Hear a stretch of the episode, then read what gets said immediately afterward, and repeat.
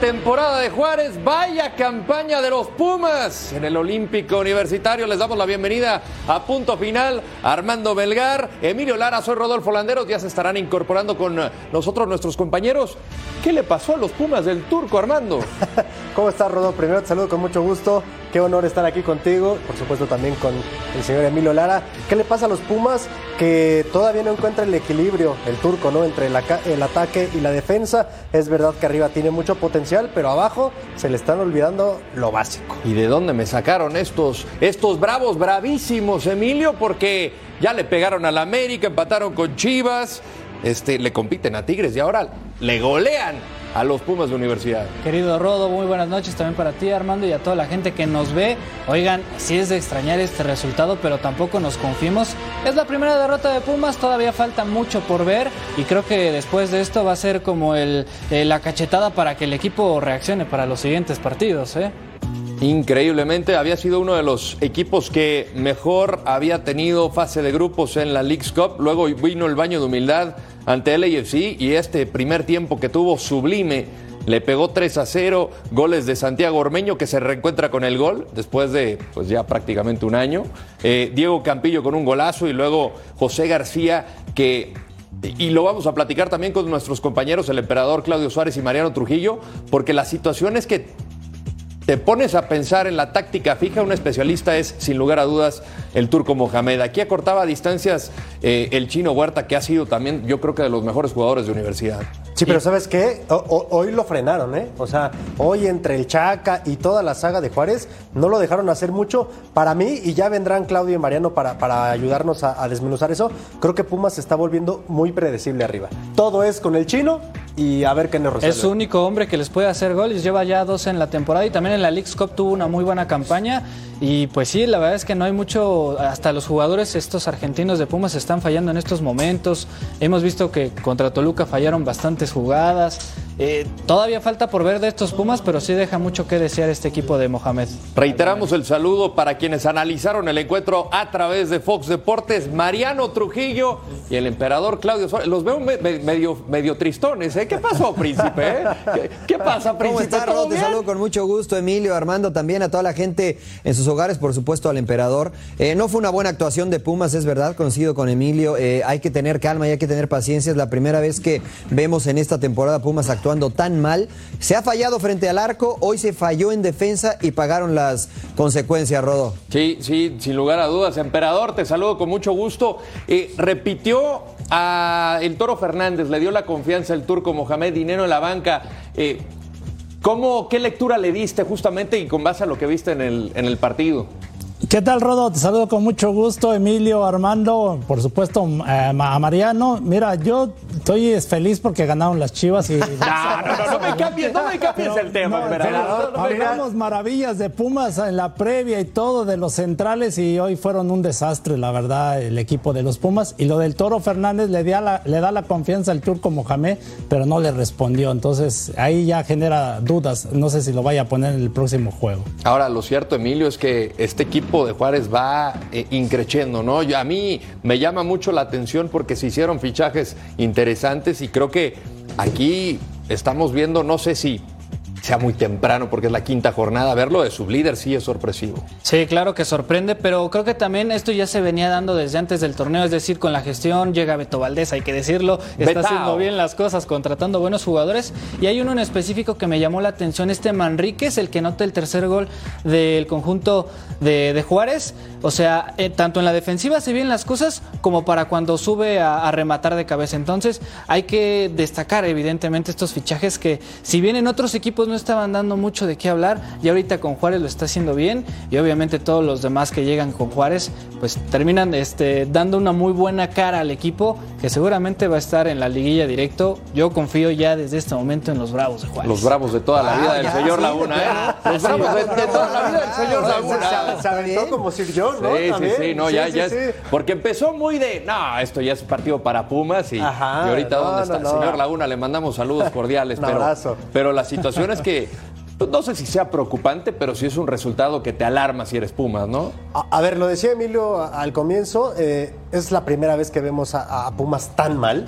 Había tenido partidos malos, lo de hoy sin duda es para el olvido. Le falta trabajo, sin duda. A ver, estamos hablando de que el entrenador es Antonio Mohamed.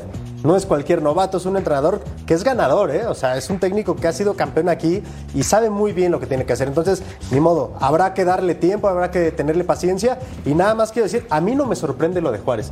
Evidentemente la goleada sí, ¿no? Cuatro goles pueden ser eh, mucho, pero que Juárez juegue así de bien, no. Creo que se ha muy poco o se le da poco mérito a Diego Mejía. Es un entrenador mexicano que está muy bien preparado. De hecho, es de los pocos que cuenta con una licencia eh, europea también. Eh, no es cosa fácil. entonces, es un equipo que está bien dirigido y creo que Diego Mejía, no sé hasta dónde vaya a llevar a estos bravos, pero creo que Diego Mejía tiene una larga carrera por delante. Como parámetro, Mariano, o sea, tenemos ahorita los partidos contra los grandes. Le gana América en el Azteca, empata contra Chivas de visitante, le gana Toluca en la Bombonera, empata contra Tigres y ahorita le pega también a otro grande. ¿Qué lectura le estamos dando contra equipos importantes? No sé si todos pasan un mejor, un buen momento, pero creo que sí está dando un golpe de autoridad temprano en el torneo. A ver, contra Toluca hay expulsados, contra América también hay algunas circunstancias, contra Chivas para mí eh, no tuvieron un buen partido, esa es la realidad, creo que solamente hicieron una jugada y fue el penal, consiguen un empate que les eh, da para sumar puntos. Hoy me parece que tuvieron un buen partido, yo no eh, aventaría las campanas al vuelo, yo sería más cauto con este equipo de Juárez, porque es verdad que he enfrentado nombres y equipos importantes, pero creo que todavía en el funcionamiento tienen mucho que trabajar. vital que hoy hay competencia por los puestos, ¿no? Hoy hay cinco cambios y mejor el equipo de acuerdo a lo que vimos con, con el equipo de Chivas. Eh, pero insisto, yo, yo sería cauto, ¿no? ni tan fenómeno ni tan espantoso. Pumas no fue un desastre porque nos quedamos con lo que falló con Toluca, pero contra Toluca jugó bien el equipo universitario. Hoy sí fue un desastre, pero hay que tener calma de ambos lados, ¿eh? Falta todavía mucho camino. Sí, generalmente somos mucho de, mecha corta y tenemos reacciones eh, exageradas temprano en el torneo. Aquí vemos, Emperador, justamente las alineaciones, lo que mandó Mejía y Mohamed. Eh, no sé si hay algo que te llame la atención de lo que presentaron ambos entrenadores y te quiero preguntar específicamente por el caso de Pumas, ¿en dónde crees que tenga que corregir el turco? No, pues indudablemente tiene que corregir eh, muchísimo en la, en la defensa. Hablé, maravillas de los centrales y fue un desastre, la verdad. El portero Julio González, que al último se termina equivocando, soltando ahí el balón, bueno, que prácticamente ya era difícil que pudieran este, meterse en el juego, pero regala un gol. Eh, adelante, lo vimos con tu Toluca el, el sábado pasado, ¿no? Donde tuvieron muchas opciones de gol, no concretan. Eh, yo creo que hay mucho por trabajar eh, y yo pensaba que estos Pumas al verlo contra Toluca dije, no, pues van a, van a mantener esa consistencia por lo menos de, llegadas, de, jugar bien al fútbol. Eh, pero no, no fue, fue todo lo contrario. Y lo de Juárez me sorprendió los cambios, ¿no? Cinco cambios que hace Diego Mejía, pero le salieron muy bien, o sea, le terminaron respondiendo, ¿no? Desde Santi Ormeño, que no había jugado en mucho tiempo, le da la confianza y cobra bien el penal, pero hizo una buena labor y, Campillo y, en la media cancha ahí Oliva también, o sea, realmente respondieron los, los cambios. Ahora, cuando llega el turco Mohamed, había como unos eh, aires de triunfalismo, ¿no? De que va a pasar el mismo efecto que con Monterrey. Vamos a pelear, de estar en el hoyo, vamos a pelear por el campeonato. Yo decía, a ver, Monterrey, o sea, no tienes a Funes Mori, no tienes a Nico Sánchez, no tienes a, a, a Celso, o sea, no tienes a todos estos jugadores. ¿Es esa la situación de Pumas? La verdad que tiene un plantel muy corto y no le está alcanzando por más de que tenga uno de Yo no creo que sea corto, Rodo. es decir, Toto Salvio, ¿cuántas jugadas hemos visto que saca donde dices, wow, este muchacho tiene calidad? Y este del, del prete, o sea, también tiene muchos extremos del prete, importantes. Del prete, tiene tres torneos que no aparece, Emilio, ¿eh? No, pero yo digo de la calidad con que del puede dar. Porque pues le dan chance y nomás no, nomás no da una, ¿eh? Nada más es cuando digo, que haber dejado el equipo del prete esta temporada. Mm, mira, estamos y, para, mí Dineno también, ¿eh? No, sé si coincide ah, el príncipe, también lo de Dineno, para mí no, no ha sido el gran delantero que, que han vendido. Fue el jugador que más goles metió para Pumas el torneo anterior, aunque coincido contigo que no estuvo bien. Eh, yo creo que era una buena oportunidad, conociendo la filosofía de Pumas, para vender eh, a Dineno y poder traer a alguien más. Eh, creo que lo de Fernández no es malo, pero evidentemente ninguno de los dos está fino. Dineno viene arrastrando esta falla frente al arco desde el torneo anterior, insisto, a pesar de haber sido el delantero que más goles metió para Pumas. Yo no veo triunfalismo por parte de la afición, veo exigencia, porque ya son varios torneos en los cuales este equipo no da pie, pero creo que sí, desde la directiva se le debe exigir más a jugadores como Del Prete, por ejemplo, que para mí ha quedado muy, muy, muy corto desde su llegada a Pumas. ¿Tú no crees, emperador? Tú, tú, tú, tú también, al igual que Mariano, representaste los colores azul y oro. ¿Tú no crees que verdaderamente están eh, con un plantel muy corto y el turco tampoco puede hacer milagros? Mm, yo creo que tiene un, sí, un, equipo donde realmente, por ejemplo, hoy vimos, ¿no? Que entra Montejano, que yo creo que pensé que ya había desaparecido, lo vuelven a otra vez a meter, ¿no? Ahí como de emergencia y creo que Pumas en cierta manera se ha desprotegido desde, me acuerdo de Charlie González, por ejemplo, con la mancuerna que hizo con Dineno, que le estaba funcionando, eh, con eh, Lilini, ¿no? Eh, Alan Mozo, ¿no? Por la banda, por la, lateral por derecha y jugadores y Lira, ¿no? Que se fue a Cruz Azul. Eh, yo siento que Pumas se ha desprendido de, jugadores importantes, pero no los han podido suplir, ¿no? Y, aquí vemos las consecuencias, ¿no? Pensábamos que con el turco ya iban a empezar a levantar. Pero ya descendió Pumas, ¿o qué? Pero, pero no, no, no, pero, pero, la realidad es que fue, fue un desastre con, con Rafael Puente, llega al turco y pensamos que se iba a estabilizar, pero sí preocupa la goleada de hoy. O sea, si es un equipo grande Pumas como lo es, deberían de exigirle más. O equipo histórico.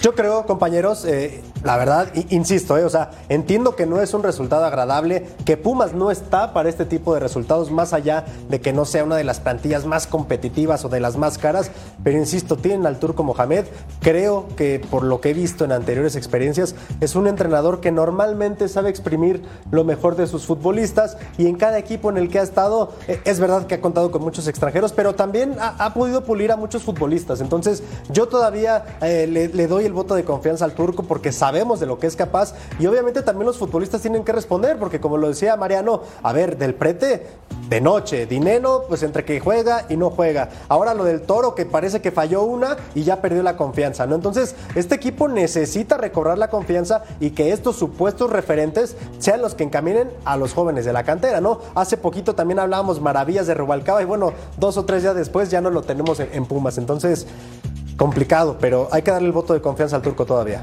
Y recordar también que el turco es de los técnicos que le tienes que dar, pues sí, además de la confianza, dejarlo todo el torneo. Así, o sea, hay malos resultados, en todos lados hay malos resultados, pero el turco necesita de esto porque así va a incentivar algo que le, que le interesa a Pumas y que siempre ha sido bueno, que es en los canteranos, ¿no?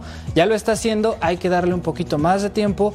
Y digo, es su primer derrota en este torneo, tampoco hay que, pues sí, como dice, ¿no? No está ni para el descenso, no está ni que, o sea, el tema de la clasificación todavía falta. Y no podemos hablar de que sea un desastre ahora mismo. Vamos a echar un vistazo a los números de Diego Mejía. Por cierto, estamos pendientes de las ruedas de prensa que se estarán llevando a cabo eh, en unos momentos más. Cuatro victorias, cuatro derrotas, cuatro empates con 15 goles a favor, 10 en contra. Esto de los 12 partidos después de haber tomado el timón del equipo juarense. Eh, no sé si sea muy prematuro, Mariano, de poner una digamos, etiqueta de revelación para Diego Mejía? Es muy pronto, Rodón, ¿no? Son cinco partidos, es un técnico que tiene mucha experiencia, que tiene preparación, pero que de todas maneras es joven. Eh, ahora se le están dando los resultados y evidentemente está generando confianza. Hoy me parece que desde lo táctico supera al turco Mohamed, ¿no? Desde la elección del 11, poniendo a Ormeño para competirle a Magallán y a Silva, creo que manda un mensaje de que estudió bien a Pumas. Ya decía Armando, limitaron mucho al chino Huerta, aunque creo que fue el que más eh, logró desequilibrar. Entonces te das cuenta que eh, hay, hay materia y hay un poquito de análisis detrás de los resultados de este equipo de Bravos, pero me parece todavía muy temprano, ¿no? Hemos visto muchos casos como el de Bravos, como el de FC Juárez, que comienzan muy bien y de repente en la segunda, tercera parte del torneo terminan cayéndose, ¿no? Habrá que ser pacientes, insisto. Sin, sin inflar globos de Cantoya, emperador, ¿dónde pones ahorita a Juárez? No, como coincido con ustedes, hay que tener un poco de calma, aunque viendo, ahora sí comparando lo que fueron los torneos anteriores, ¿no? Que fueron un desastre, eh, hoy en día, pues lógico, eh, echas las campanas al vuelo, ¿no? Por lo que están haciendo, pero hay que ir con calma, con mesura, creo que tienen un buen plantel. Eh, que los triunfos que han obtenido han sido importantes, eh, irle a ganar al América, ¿no? En el Azteca y ahora este triunfo que le gana para, insisto, un equipo grande que debería de preocuparse más Pumas, eh, pues les da más confianza y el buen manejo de Diego Mejía creo que lo está llevando bien. Oye, y también algo de Diego Mejía es que él trabaja muchísimo el tema mental, obviamente el físico es importante, pero con sus jugadores siempre platica y además algo a destacar en este partido, ya lo decía este Mariano, el tema de Santiago Ormeño, lo mete y anota un gol. Hace un año o desde hace un año no marcaba un gol Santiago Ormeño, hoy lo hace, es de penal, pero ya para pararte en los 11 pasos y obviamente anotar y es de destacar porque también sabes que te puedes poner nervioso, o sea, Diego Mejía seguramente tuvo una plática muy, muy buena con este Ormeño para que obviamente confiara y lo pusiera de titular y además le respondiera con ese gol que abre, que abre el marcador. Tú querías que te esperara mañana, ¿no? Para que cumpliera el aniversario, príncipe, ¿eh? Te escuché en la transmisión. Es que mañana cumplió un año eh, de, que marcó gol, si hubiera esperado un poquito eh, Ormeño, que es buen amigo de Fox Deportes, la verdad es que me da gusto por él, eh, se, le aprecia, sabemos que esa posición de delantero no es fácil, sabemos lo que pasó en Chivas, llega acá y se lesiona, pero me parece que ha trabajado bien en los entrenamientos y, muestra de esto es lo que sucede hoy, ¿no? De acuerdo a las circunstancias del partido era necesario un jugador como él y no como a Mauri Escoto, al menos en el primer tiempo. Se fue difuminando conforme iba avanzando el partido la actuación de Ormeño, terminan sacándolo, pero hace su labor, ¿no? Pelea con los dos centrales, marca un gol y comienza a delinear la victoria del equipo de Juárez. Esto como entrenador, Rodo, te va llenando de herramientas, ¿no? Porque ahora confías en él, porque ahora él tiene confianza, porque está Mauri Escoto y comienzas a generar esa competencia interna que le va a venir bien a, a Bravos, que además todavía va a, sumar a dos jugadores más provenientes de talleres que van a generar todavía más competencia interna. Claro, y de la banca tienes a un Avilés Hurtado, que es el que te provoca el penal, que es un jugador que te puede desequilibrar por la banda, y, pues también podría ser uno de los jugadores interesantes para Diego Mejía. A eso iba. A ver, yo fui el primero en poner en la mesa eh, lo bueno que puede llegar a ser Diego Mejía en su carrera, y también es justo reconocer que este equipo de Juárez ya no es el que tenía incluso el Tuca, ¿no? O sea, esta plantilla me parece que está mejor conformada, que tiene una mejor estructura, que hay una buena planeación y lo decía Mariano, los dos futbolistas que vienen de talleres, ojo, porque uno de ellos lo quería incluso Cruz Azul, se lo andaba peleando por ahí otro equipo grande, se hablan cosas muy buenas de él. Entonces este equipo está, está bien armado, está bien constituido, creo que está bien dirigido, obviamente no me parece que vaya a terminar como sublíder del torneo, pero ¿por qué no pensar que puede estar peleando en una media tabla? Ya también no califican 12 como antes, ¿no? O sea, primero 10, luego vendrán 8, pero creo que Juárez puede tener para estar ahí peleando en media tabla. Tenemos en vivo al turco Mohamed, escuchamos al entrenador de los Pumas. La defensa falla. ¿Qué pasa ahí? ¿Cuál es la pregunta? Porque me hiciste como cuatro en una. Muy sencillo. La defensa de este equipo. No, no, no fueron. Eh, fueron dos penales y un tiro de afuera del área y una pelota parada. No, no hubo pelota de, de juego. Después el arquero nuestro no tajó ninguna pelota. ¿O sí? Te pregunto. Bueno, fueron eh, distracciones muy, eh, muy puntuales. Eh, creo que marcaron el rumbo del partido. Creo que esas incidencias marcaron el rumbo del partido y bueno, ellos fueron mucho más actitudinal que nosotros. Así que ahí se, marcó la diferencia. Pero no, no es un problema de la parte defensiva. No es que el equipo fue superado de esa manera. Al contrario, creo que el equipo fue bastante sólido en esa situación porque jugamos siempre eh, con inferioridad numérica atrás. Así que no, lo que sí, el rival nos, ganó, nos ganó muy bien y justamente. Eh, desde tu DN, ¿crees que fue entonces un castigo excesivo de acuerdo a lo, que jugaron ambos equipos? Yo creo que sí, pero el resultado es, siempre, siempre es, lo, es el reflejo de, lo que pasa. Nosotros, Talavera tapó muchas pelotas, nosotros no. Y después eh, las incidencias de los penales. Eh, y después un tiro de esquina marcan el rumbo del partido. Entonces el rival jugó más eh, agresivo en esas situaciones y, bueno, ahí marcaron la diferencia del partido. La encuesta de esta noche, estos Pumas con Antonio Mohamed están para, opción A, liguilla, B, eliminados, ese campeonato. Participa con tu voto en la encuesta esta noche para el show de punto final arroba Fox Deportes. Eh, Salón de la Fama, ¿está molesto? ¿Cuál era la pregunta, emperador? ¿Cuál era la pregunta para el turco? No, es que si nos vamos a la actuación de hoy, eliminados indudablemente, ah. dice el turco que, que no le llegaron, que no... Tiene razón. Pero, a ver, y si le hubieran llegado, le meten 10, entonces. ¿No te preocupa que te hayan metido cuatro goles? Pero tiene razón el turco, yo les pregunto a ustedes, ¿no? O sea, fue el primero una mano circunstancial de Toto Salvio, el cuarto el error de, González, el, cabezazo eh, y, el segundo gol eh, me parece que es una muy buena jugada de Campillo, pero son tres pelotas de táctica fija que eh, son específicas, ¿no? Realmente, insisto, bravos, al menos en el segundo tiempo, se tiró, se tiró atrás, generó muy poco como para eh, marcar otro gol, pero finalmente el error de Julio le concede la oportunidad de marcar un 4-1. Me convenció el turco, estoy con el ah, turco. Bueno, bueno, qué facilito. Oye, también ahorita vamos a ver el, el segundo gol, como de que nadie le cae a Campillo, ¿no? Como de que nadie le dan esa permisividad de que pueda sacar el disparo. Aquí lo vamos a ver. O sea, ahí le correspondía a alguien de la saga, ¿no? O de la media de, Emilio, no sé, como de que entró muy solo. Sí, exacto. Tenían que haber hecho la presión ahí. Creo que también, no sé si eh, Puma se relajó, pensaron que iba a ser un partido más sencillo, o simplemente es este trajín de que venimos de la League's Cup, vamos como despertándonos, son las 9 de la mañana y todavía no queremos trabajar, no sé, pero así parecía, porque 30 minutos te meten tres goles, creo que sí es eh, poner atención, ¿no? Pero ustedes pues coinciden con el turco entonces, no, de que no, llegaron, de que bueno, que fue circunstancial la goleada. No, emperador, mira, yo estaba esperando nada más para, para comentarlo. A ver, eh, tiene razón Mariano que los goles son muy puntuales, son errores defensivos y, y, es cuestión de trabajo, ¿no? Insisto, es cuestión de trabajo. Pero yo con lo que me quedo de este partido es con la poca reacción al frente. O sea, para mí este equipo se está volviendo predecible porque sus futbolistas referentes no están en un buen nivel. Obviamente el chino Huerta no se puede cargar a todo el equipo encima, a pesar de que lo intenta, a pesar de que es un jugador desequilibrante, no es un goleador.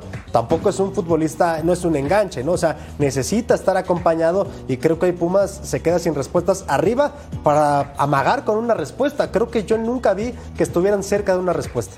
Toca Tigres de inmediato, ¿no? No hay que pensar en la derrota, mi querido príncipe. O sea, ya ya toca enfrentar al campeón. Sí, sí, sí, que no será una prueba sencilla. Es un equipo distinto, un equipo que tiene mucha experiencia, un equipo que si le dejas tener la pelota te puede liquidar, pero que si elevas un poquito la intensidad, que coincido con Mohamed, fue algo que hoy le faltó a Pumas, creo que puedes tener cierta ventaja. Eh, insisto, creo que el partido de hoy se puede tomar como un accidente, al menos así lo, lo observo yo. Eh, hay que quedarse con las cosas positivas que había eh, venido haciendo Pumas hasta antes de este partido.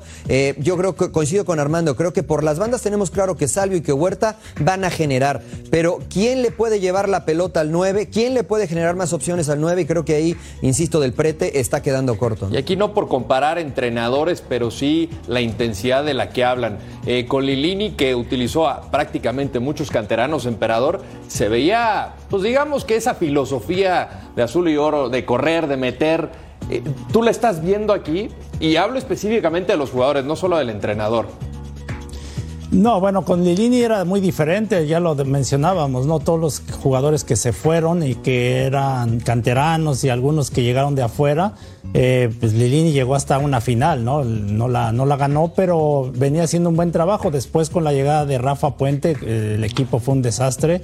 Ahora con, con el turco como que estabilizó un poquito el, equipo, pero yo insisto, ¿no? El día de hoy y, en la Lisco también pasó contra Querétaro el equipo no, no generó, ¿no? No, este, o no aprovechó las oportunidades. El partido pasado contra Toluca creo que jugó bien, jugó, yo creo que es, donde uno se basa un poquito en eso, pero tienes que ser más regular, o sea, insisto, a mí... Hay que meterle, emperador. Sí, preocupa, preocupa una goleada, porque si le hubieran goleado al América o a Chivas, yo creo que ahorita lo estuviéramos matando. No, estamos matando a Pumas, pero evidentemente los goles son... No, no, no, yo no, no, yo no estoy justificando a Pumas, o sea, estamos criticando, no te pueden meter cuatro goles, pero es verdad que no te generaron opciones dentro del equipo o dentro del partido a pelota en movimiento, fueron tres goles de táctica fija, ¿no? Y con, con Querétaro en la League Cup y contra eh, Toluca, jugó bien el equipo, no la definió. Si no esto se trata de meter goles, y si no metes goles, te puedes equivocar atrás y vas a terminar perdiendo los partidos. Esto le viene doliendo a Pumas, no este torneo, sino desde que estaba Rafa Puente. A eso iba con lo de la reacción, perdón, nada más, porque evidentemente si no, no, no eres pulcro atrás, ok, Tienes que, en el fútbol es muy fácil, ¿no? Tienes que meter siempre uno más que tu rival para ganar el partido y llevarte los tres puntos. Hoy Pumas estuvo lejísimos, lejísimos de preocupar a Juárez. Y quien sí lo hace es eh, Diego Mejía, que en breve lo vamos a escuchar, pero lo cierto es que, por ejemplo, teniendo como referencia ese partido contra Toluca, me dicen que ya está Diego Mejía. Escuchamos al técnico ganador de Juárez. Jugadores que venían con más minutos, hoy, hoy, hoy les tocó apoyar, les tocó, les tocó ser parte de, de lo que los otros compañeros habían vivido en algún momento, y es que hoy Hoy te digo que hay 30 jugadores que, que saben que, que, que, en cualquier momento y en cualquier plan le va a tocar, les va a tocar jugar, ¿no?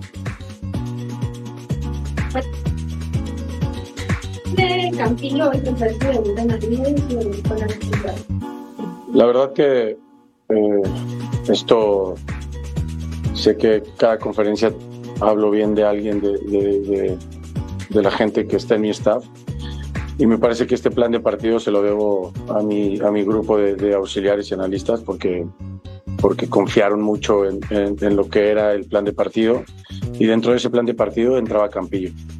Eh, nosotros creíamos que Salvio era su mejor jugador y desde mi punto de vista nosotros pusimos a, nuestro mejor marcador eh, en ese duelo, ganamos ese duelo, eh, neutralizamos al rival un, un, un, gran equipo, un gran equipo con, un, con una delantera impresionante, con jugadores de muchísima calidad y la verdad que creo que el plan funcionó a la perfección, lo neutralizamos y a partir de ahí pudimos sacar ventajas.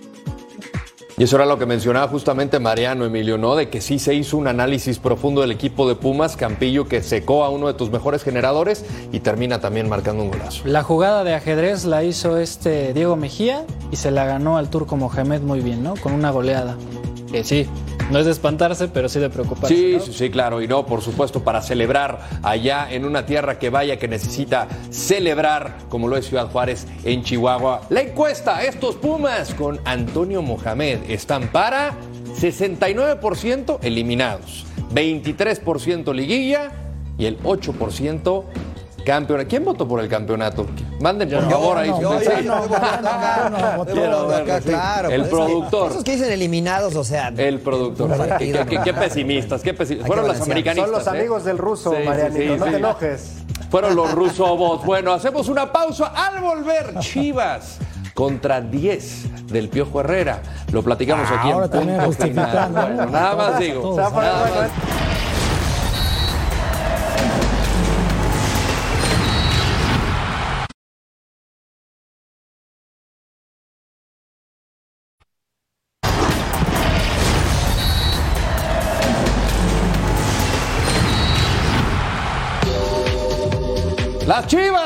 Ganaron las Super Chivas. El superlíder se mantiene con paso firme. Jaime Lozano ahí con su cuerpo técnico observando el partido. Ya estaremos platicando de posibles jugadores que podría llamar a la selección mexicana. ¿Qué te parecieron tus Chivas, emperador? No, pues muy bien, ¿no? Aquí veíamos el disparo del Piojo Alvarado y Toño Rodríguez que la saca muy bien. Estas son de las pocas acciones que se salvó Chivas. Ahí el Guacho Jiménez haciendo una buena tajada y después estaba ya en fuera de lugar el, el Tití, ¿no? Rodríguez. Y seguía las Chivas, ¿no? Esta que estrellan el poste. Yo creo que, mira, este sí generan oportunidades. Este disparo de Alan Mozo de pierna izquierda.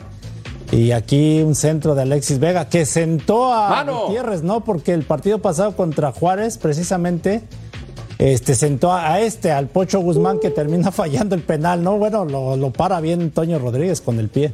Eh, mal partido del Pocho, ¿no, Armando? Como Sí, de que muy no desentendido el campo. Aquí la expulsión también polémica. A mi consideración no era para Cavalini, iba cubriendo, no sé cómo lo vieron ustedes. No, no anda el pocho, eso es una, es una realidad, pero el que sí anda y bastante bien es el Piojo Alvarado, ¿eh? Y no nada más en, en lo poco que va de este torneo. Me parece que también en el cierre, en el cierre del torneo anterior lo hizo muy bien con Chivas. Yo sigo esperando a Alexis Vega y al Pocho Guzmán, pero qué bueno por Chivas, ¿no? Porque después del fracaso, porque hay que decirlo, que fue la League's Cup, le hace muy bien eh, recuperar, digamos, esta eh, senda del triunfo y posicionarse donde estaba antes de partir, ¿no? Que era líder, 13 de 15 puntos posibles. Oye, y el Pocho que salió este abuchado. Sí, abuchado por la afición de, de Chivas. Parece que olvidan los buenos momentos. Así empezaba justamente el Pocho Guzmán de titular.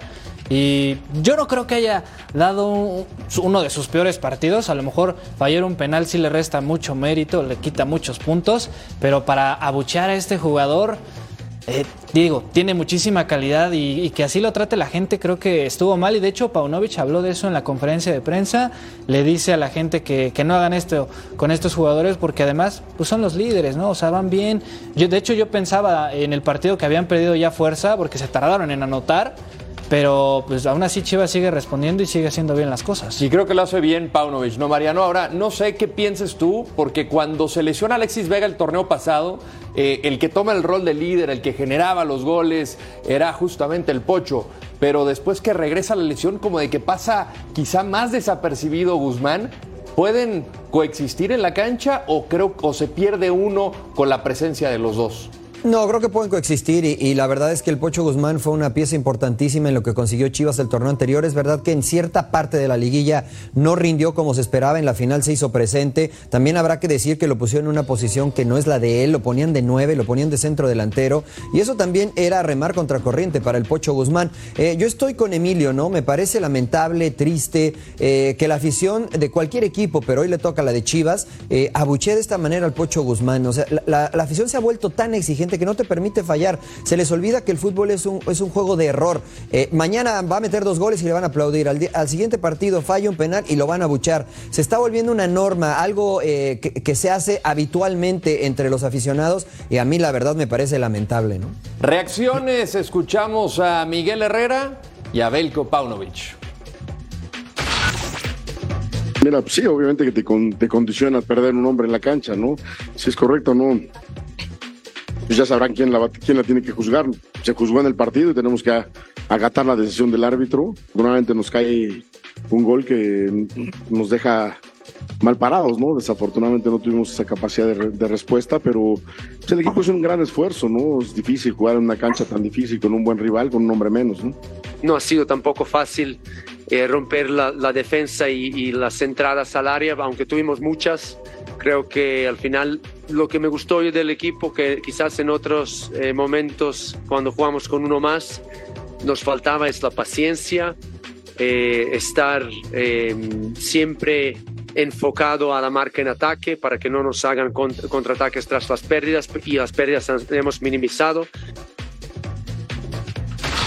Allí los conceptos de ambos entrenadores. Emperador, no sé qué te parece, cómo juzgaste la roja para Cavalini, si fue excesiva eh, o, fue como las que tú aplicabas, ¿no? Echando la lámina y nada más estirando demasiado el codo. Eh, ¿Cómo lo viste tú? No, muy brusco, la verdad, Cavallini, yo creo que sí era ah, roja. no, Bueno, le preguntas de las chivas, claro. no, no, no, no es cierto. No, yo creo que exagera el árbitro porque ahí Cavallini intenta cubrir el balón, ¿no? Y termina ahí metiendo el codo al pollo briseño, ¿no? Que es el que con el que disputa. Y ya sabes, ya conoces al pollo briseño que también exagera, ¿no? Muchas veces. Eh, yo creo que es injustamente porque ni, siquiera lo voltea a ver Cavallini. Pero bueno, finalmente Chivas hace su trabajo, ya lo decía Paunovis, tuvieron paciencia, ¿no? Para poner el, 1 a 0 y, lo y supieron mantener el resultado, ¿no? Iba a decir el tema de, la afición de Chivas. Fíjate que no es nuevo. Yo desde que estaba ahí, la, la afición Chivas es muy exigente, sobre todo ahí en Guadalajara. Si nosotros cuando íbamos 0-0 a medio tiempo ya nos estaban silbando, aumentando la mamá. Por eso yo digo que siempre hay exigencia en Chivas, ¿no? Y hablábamos hace rato de Pumas, de equipo grande, que también se le debe de exigir, así como se le exige al América y a Cruz Azul. Y no, no podemos estar ahí solapando de que, ah, no, jugaron mal por esta situación. Así el calendario del superlíder Santos Monterrey América, el clásico en el Azteca, los Tuzos que están desplumados y también contra Toluca. Así es que ya estaremos pendientes de lo que se le viene a las Chivas. Vamos a hacer una pausa, pero al volver, posible bombazo en el fútbol mexicano. ¿A qué equipo? A la máquina del Cruz Azul. No, no, no. Arriba ah. de Canales. Arriba de Canales. No se lo pierdan, no se despeguen de punto final. Volvemos.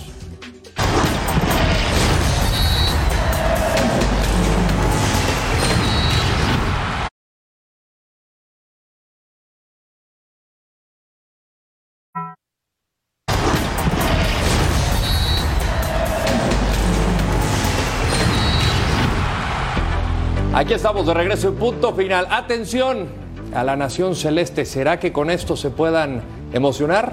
Exclusiva de Fox Deportes, Armando Melgar, parece que ya pueden en una de esas, confiar en un centro delantero. ¿Qué se viene para la máquina o qué se podría venir? Es noche de bombazos y solamente porque estás tú aquí, mi querido No, Lord, no, tú no, fuiste no. el primer bombazo de la noche. A ver, estoy en posición de confirmar que Cruz Azul tiene un interés bastante eh, fuerte y que ya hay algún tipo de pláticas con el colombiano Rafael Santos Borré, futbolista colombiano, centro delantero del Eintracht de Frankfurt. La verdad es que es un delantero bastante completo.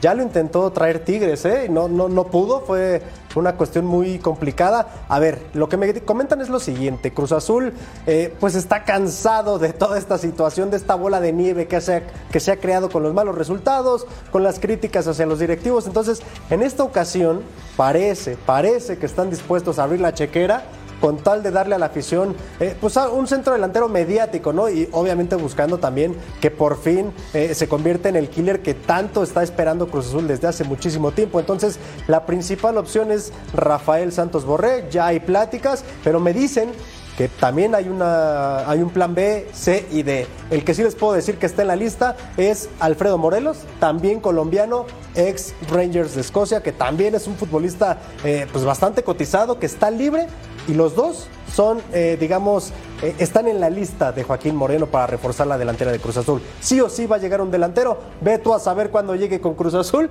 pero va a llegar un delantero. Claro, mira, interesante. Gracias, Armando Melgar. La verdad que tremendos bombazos lo que sería para la máquina, ¿no? Y Emilio? creo que es lo que necesita porque, digo, los puntos no le han llegado a Cruz Azul en el tema de las victorias, ¿no? Ya estábamos hablando, va a enfrentar a Pachuca, o sea, también Pachuca es un equipo que se, que se sabe defender, ¿no? Y teniendo este mal momento no creo que Cruz Azul se lo dejen fácil para el día de mañana, pero ya teniendo esos jugadores que Armando nos comenta, creo que ya podríamos pensar un poquito mejor de Cruz Azul, ¿no? Ya ves, Príncipe, arriba de Canales, Santos Borre lo ganó casi prácticamente todo con River. Pero ¿eh? dice Campeón Armando en Europa, no, y no bueno. pudo. Pero Así tú es. llevas no sé cuántos campeonatos últimamente. Y además, además joven, Mira, la- 27 años, Príncipe. Y ya rebasó Sí, el sí, sí. centenar de goles, ¿eh? Sí, la verdad es que es importante, interesante lo de el colombiano. eh, le fue muy bien con River, le está yendo muy bien en el, en el Eintracht. Eh, la pregunta es, ¿por qué le interesaría a Borré venir a Cruz Azul, no? O sea, si yo Así levanto es. el teléfono y le hablo allá, oye, Cambindo, ¿cómo están las cosas allá en la Noria? Y no sé qué respuesta pueda Que obtener, le dice ¿no? Cambino, me hicieron bien Me- malo, era bien bueno. Me, van a bajar la La chamba. es, ¿por qué esperar tanto, no? O sea, ¿por qué haber echado al Tuca y después traer a un 9? La verdad que yo no entiendo cómo Bueno. funcionan las cosas en Cruz Azul. Ojalá y para la afición llegue un 9 que pueda marcar goles, pero también les hace falta un lateral izquierdo, ¿no? Desperdiciando a Rivero jugando en esa posición. Yo no sé por qué no buscan un lateral izquierdo. Es el mundo del revés en Y Cruz ahora está Azul, lesionado bueno, ojalá Marianito. con este le atine, ¿no? Pero- Ahora está lesionado Rivero para el partido contra Pachuca, por lo menos. Eh, a ver, la cuestión del delantero sí lo estaban buscando, como dicen por ahí, eh, pero por muchas cuestiones que ya conocemos de Cruz Azul, pues una negociación se vuelve complicadísima. Hasta para hacer exámenes médicos se hacen el harakiri ellos solos. Claro. Y, y, a ver, y te voy a decir una cosa, creo que ya lo había comentado aquí. El mismo Tuca Ferretti, eh, después de su salida, me comentó: Yo puse en la mesa cuando me dijeron, este es el presupuesto. Y él dijo: Perfecto, yo necesito un centro delantero. Lo que reste me lo completan para un, eh, un lateral izquierdo, para un mediocampista, pero lo, que, lo principal es un delantero. Entonces, yo me quiero gastar esta pastita en Germán Berterame, o en Julián Quiñones, o en Rodrigo Aguirre, incluso en Juan Ignacio Dineno. La directiva hizo oídos sordos, trajo a dos colombianos que no necesitaban, trajo a cualquier otra cantidad de futbolistas y al final no hay un centro delantero todavía, pero está la promesa, mi querido Mariano, de que va a llegar. Palabras Ahora en menos, diciembre que vienen los Reyes Magos. Palabras igual más, llega. palabras menos, lo normal en Cruz Azul. Y si llega, llegará para la fecha 7, debutará para la 10. Es el mundo del Cruz Azul. Pausa, volvemos con las Águilas del América que entran en acción este miércoles. Volvemos.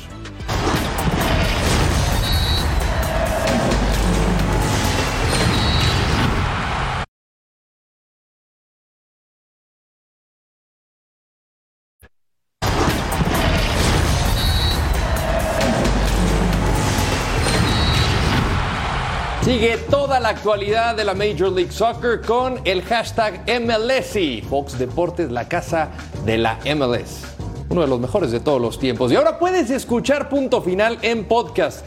Entra a tu plataforma favorita, descarga el programa y lleva contigo el mejor debate deportivo. Ahí vemos a Vero, vemos al matador Murrieta. No se lo pueda perder. Estamos de regreso aquí en punto final y vamos a hablar del 13 veces campeón de la Liga Mexicana con las Águilas del América. Y eh, pues bueno, no sé qué tanto les ha convencido el América en esta temporada, más allá de que es temprano en el torneo, emperador, más allá de que tenga lesionados. Eh, llegó tarde el entrenador. No, no, no, no, a ver. ¿Qué, qué, qué opinión te merecen las águilas, tus águilas, emperador? No, primero, mira, todos los partidos que va a jugar en casa, ¿no? A ver si ahora sí puede ganar con, y va contra su hermanito. Ah, no, ya no son hermanos, dale no, El ex hermano, ya ni medio hermano es. El ex hermano, yo creo que se le da todo para poder ganar. La, verdad, América tiene un buen plantel, ¿no? Ahí por el único que le falta a Henry Martin, pero siguen, le siguen llorando y no pudo con Atlas, ¿no? En casa, que lo iban a jugar en el, en el Jalisco y por el tema de la cancha, pero finalmente no ha sacado provecho la América en su casa. Son, Rodo, compañeros, siete partidos en total como local para este América.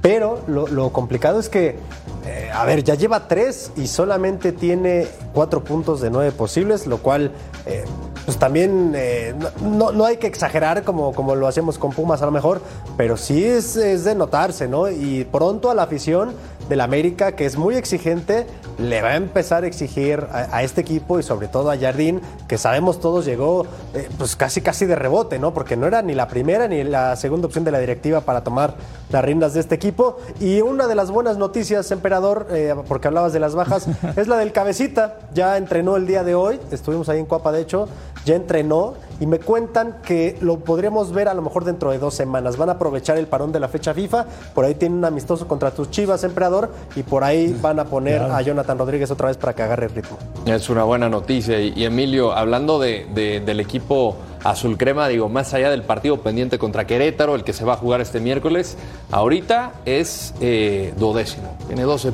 eh, lugar 12 está fuera del play. Sí, creo que es para preocuparse lo que está pasando con América y más por Jardín, ¿no? Porque decían, no, este técnico puede dar la sorpresa y creo que no lo está dando, ¿no? En la League Cup se quejaban de que no jugaban en casa y ahora que están jugando en casa, al menos contra Atlas, pues no le, está, no le están saliendo las cosas, ¿no? A ver si contra Necaxa, que la verdad, pues la verdad es que la tiene fácil porque no le está pasando nada bien Necaxa también pues pueden ahí despertar un poquito. Ahora, pero ¿cómo que no, perdóname, pero ¿cómo que no califica el América con este sistema de competencia? Ahorita no clasifica, ¿Cómo no, crees? no, no, ahorita no, ahorita no. Eso, sí está, eso sí está complicado. Ya ¿eh? son 10, ya son 10. Ahora, Príncipe, eh, no es un pretexto, es un hecho que hay bajas eh, importantes para América. Henry Martín, bueno, parece que ya regresa Fidalgo por el tema de la suspensión, pero sí sería preocupante ahorita que no pudiera sumar en casa, o sea, que le esté pesando al América jugar en el Azteca. Eh, es preocupante el rendimiento que ha mostrado el equipo, Rodo. Tiene un partido todavía pendiente y mucha gente dice, bueno, tiene un partido pendiente, pero no lo ha ganado. Y va a jugar un Querétaro que salió reforzado y salió eh, de manera distinta después de haber competido en Leagues Cup. Un, Querétaro que le puede salir respondón a este equipo de América. Eh, más allá de los resultados, y lo dijo Jardiné, hay, que, hay que darle tiempo a este equipo. Es un proyecto nuevo, pero no hay tiempo para dirigir al América. Hay que dar resultados, no hoy, ayer. Y a mí sí me preocupa, bueno, no me preocupa, la verdad es que me da igual, Rodo, tú lo sabes. pero creo que este equipo de América no está encontrando las piezas correctas para rendir como pretende el entrenador. Y esto puede ser una bola de nieve que conforme avancen los partidos pueden terminar con una catástrofe. Y me refiero a que el brasileño salga de la institución. Ojo, ojo. A ver, yo quiero hacer una pregunta. ¿No le da coraje al americanismo ver, ver, a Chivas en primer lugar y tanta diferencia? Sí, porque si ganas. Tenías que ir directo a la yugular, pendiente Habría que pues, preguntarle al ruso. puntos, o sea, casi el doble le está sacando Chivas. Aparte lo eliminó en la liguilla pasada, entonces la verdad a mí me daría mucho coraje. Se la dejamos esa al ruso votando y a Cecilio de los Santos. Pausa, volvemos aquí en punto final. Al volver, Jaime Lozano y posibles nuevos jugadores en la baraja. Vamos a ver.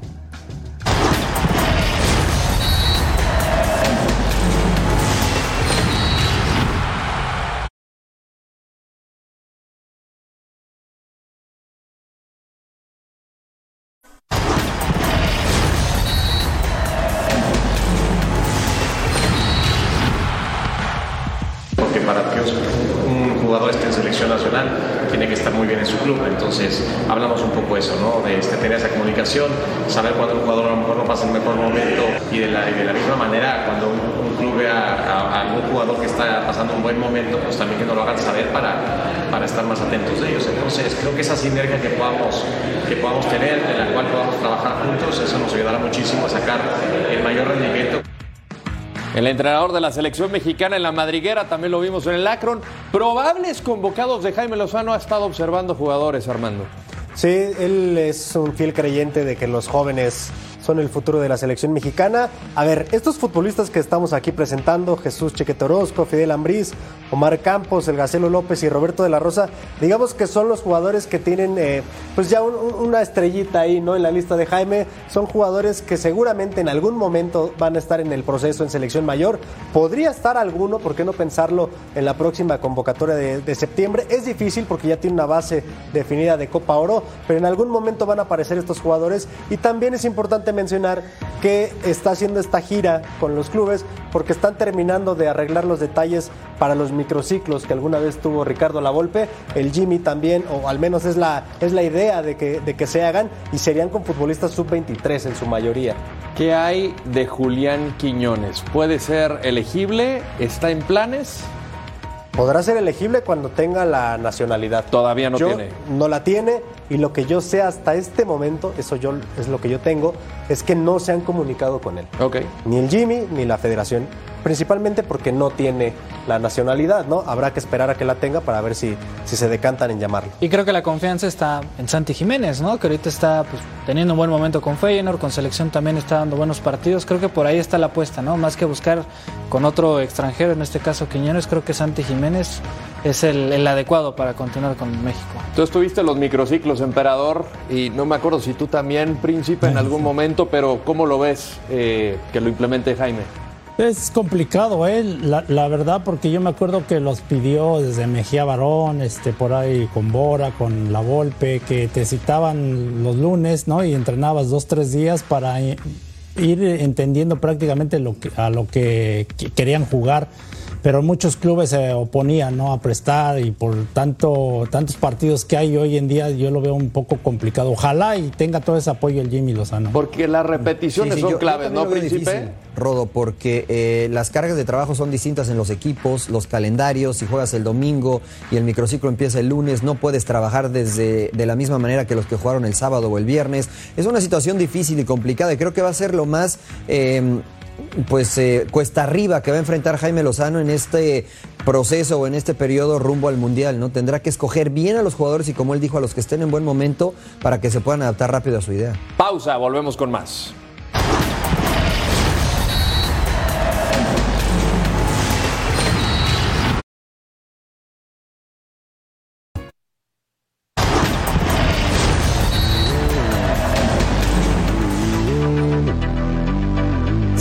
Encuesta. Estos Pumas están para quedar eliminados, aunque aumentó campeonato. Bueno, eh, nos vamos, señores. Un placer. como siempre. todo nuestro. Buenas noches. Vamos a echar los tacos, emperador. Vámonos, Rodo. ¿Qué hacemos con tus cosas de acá?